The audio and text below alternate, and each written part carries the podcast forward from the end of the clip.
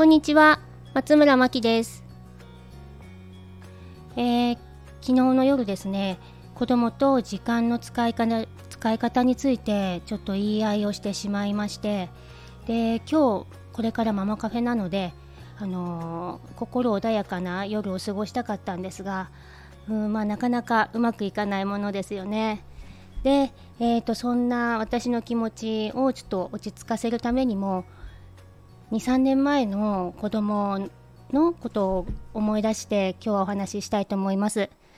で今日のテーマは子供を安心させる3つの言葉についてお話しします。で成長する子供にとって毎日は初めての連続ですよね。でワクワクする気持ちも不安な気持ちも大人が思っている以上に大きいものです。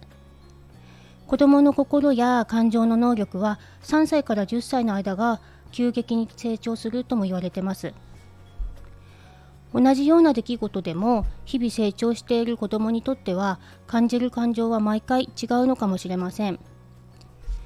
で様々なことを少しずつ経験していくためには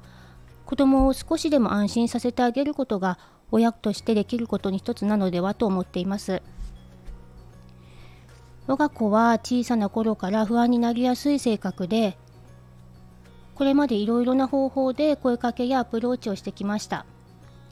でおかげさまで今はあのー、根本的な性格は変わってないんですけども以前悩んでいたことを忘れるほど、うん、大きく成長したなと思ってます。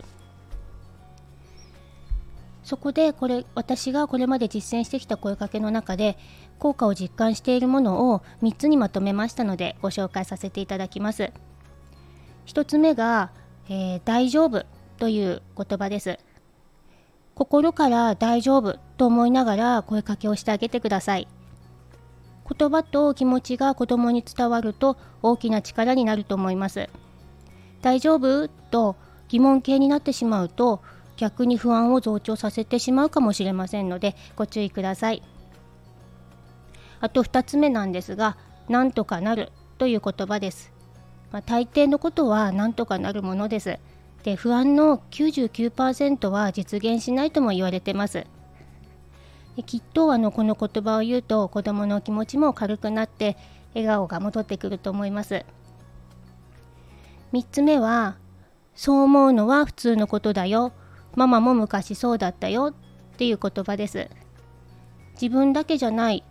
とか自分が特別なわけじゃわけではないと思うことはあの子供があの私たちが思っている以上にあの子供の安心につながるようです。と我が子の場合ですがこの3番目の、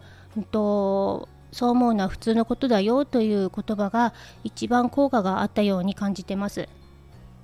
のこれら3つの言葉は至って普通の言葉なんですけどもうん我が子はこれらの言葉に何度も救われてきましたとどうにかなるから大丈夫だよ。そう思うのは普通のことだから大丈夫など同時に2つ使うことでさらに効果的です。で何かあるとこの言葉を私が言っているのでうんとママがこう言ってくれたからまた大丈夫に違いないというあのこのこの言葉自体への信頼感も今は生まれてきているような気がします。とこの言葉は大人にも応用可能で、えー、例えばあのー、初めての育児に奮闘しているママさんに「大丈夫?」と言ってあげると、うん、とてもあの心が安らかになるのかなと思います。正解がないことを経験していく上で安心した気持ちというのは大きな支えになると思います。でこれから今日ママカフェなんですが、うん、あのー、楽しみにしてますっていうあの参加者さんからのお声もいただいてますので私ももうこの配信で気持ちを切り替えて楽しんでいきたいと思います。次回のママカフェですが11月の18日金曜日に開催予定です。詳細など決まりましたらまたこちらであの告知させていただきます。今日も最後までお聴きいただきありがとうございました。松村真希でした。